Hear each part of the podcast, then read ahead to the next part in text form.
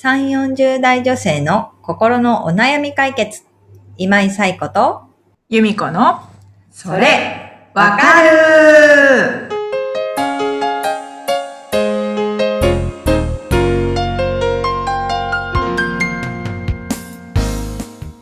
はい。というわけで、えー2月のそれわかるが始まりました。今月もよろしくお願いします。よろしくお願いします。はい。ということで、早速ですけれども、えーお悩みいただいてますので、由美子さん、よろしくお願いします。はい。白猫さん35歳の方からです。はい。昨年11月に第一子を出産しました。産んだ直後はこんなに可愛い赤ちゃんがいるのかと思って幸せいっぱいでしたが、自宅に戻り、主人と3人の生活が始まってからは追い詰められることばかりで苦しいです。アパートの部屋が 1LDK と狭く、在宅勤務中の主人からミーティング中はなるべく泣かさないように頑張ってほしい、など、無理な要望を言われ、主人のイライラに怯えながら日中を過ごす日々です。かっこ、主人はイライラはしますが、文句を言うことはありません。もっと家族みんなが穏やかに過ごすにはどうしたらよいでしょうか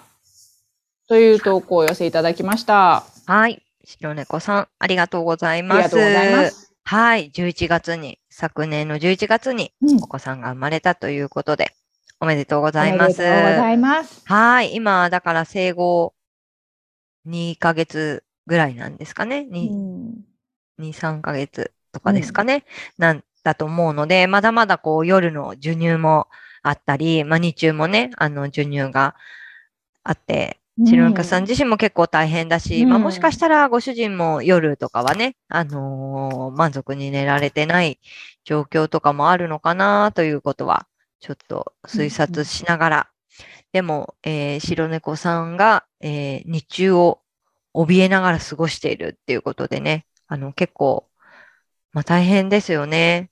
まあコロナになってから、でもこういうご家庭結構あるのかなっていう気もしますけれども、うん。まああとでも一つ思ったのは、あの、夫婦でちゃんとこう話し合いができてるのかなっていうところはちょっと感じました。まあご主人がこうイライラするけど文句は言わないとは言いつつ、やっぱりこううんイライラが、まあ見てわかるというか、うんうん。察することができるような状態ではあると思うので、あのーそういう中で、どこまで白猫さんがこうご主人に、あのー今の気持ちを話せてるのかなっていうのは、まあ、に在宅でっていうことなので、平日も休日も一緒にいるとは思うんですけど、うん。その日中イライラして、日中だけイライラしてるのかで日中以外でもイライラすることがご主人があるのかっていうことによっては夫婦で話し合いができていない可能性もあると思うので、うんうん。やっぱりその今のご自身の気持ち、例えばまあ、えっ、と、ミーティング中にはなるべく泣かさないでって言われたときに、まあ無理な要望だよっていうことをちゃんと言えてるのかとか、で、まあもしかしたら、その、ちっちゃい赤ちゃんが家にいて、ミーティング中なかなか難しいっていう場合は、場合は、まあ、赤ちゃんを外に出すっていうよりは、ご主人がどこかそういうこうミーティングができるようなスペースうん。で仕事をした方がいいんじゃないかとか、なんかそういうことも、あの、白猫さんの気持ちとか、あとは現状とかをちゃんとこう冷静に話ができると対策も見えてくるのかなっていうのを思ったので、うん。えっと、よく言う i メッセージ。私ははこう思ってますっていう、あの、自分を主語にして、自分の意見を伝えるような形でお話できてないんだとしたらしてみてはいかがかなというのは思いました。うんうんあとはご主人がまあ会社勤めをされているっていう、あ会社勤めとは書いてない。あ、でも在宅勤務ですね在。宅ですね。はい。だから、あの、もしご主人の会社が、に、まあ、産業医さんがいたりとか、保健師の方がいるとかだったら、まあ、そういうところに、えっ、と、今のその現状をお話ししてみたり、相談してみたりっていうのも、まあ、うまくリソースを使うっていう意味で、ありなのかなとも思いますし、なんかこう、夫婦二人だけで解決しようとせずに、そういう外部の機関とか専門家を頼るっていうところも、あの、検討しながら、ご主人とどうすると一番こう日中も、あのーそれ以外の時間も家族みんなが過ごしやすいのかっていうところは考えていくといいのかなっていうのは思いますね。そうですね。うんうん今はまだ抱っこ、うんね年々時期かもしれないですけど、うんこれからまた起きてる時間がうん赤ちゃんは増えていったりすると思うので。うんうんうんそうですよね。そうすると、ね、日中の過ごし方ってね、そう、また変わってきますよね。変わってきますよね月齢によっ。てうん。だから、ね、赤ちゃんの成長は止められないし、うん。泣かさないでとか、あの、は、喋らせないでっていうのはやっぱり難しいので、そこをどうしていくかっていうところはね、あの、考えていくといいと思いつつ、やっぱりこう子育てのこととか赤ちゃんの成長とかって、あの、これまでの先人たちの知恵が いろいろある分野でもあると私は思っているので、あの、そういうところも、なんかこう、頼って、周りに同じような、例えばご主人の会社の人の中には同じような状況の人もいるだろうし、それをまあ乗り越えた人もいるだろうし、っていうところで、あの、いろんなお話聞いてみるのもいいかなっていうのは思います。なので、まあ、白猫さんだけが現状を抱えるって、悩みを抱えるっていうよりは、ご主人と二人でどうするかを考えていけると、割と突破口が見つけていけると思うので、なるほどうんうんうんうまく、こう、ご主人が持ってる会社のリソースみたいなものを使っていただけるといいかなとは思いますね。ね赤ちゃんを泣かさないっていうのはね、無理です。うん。うん。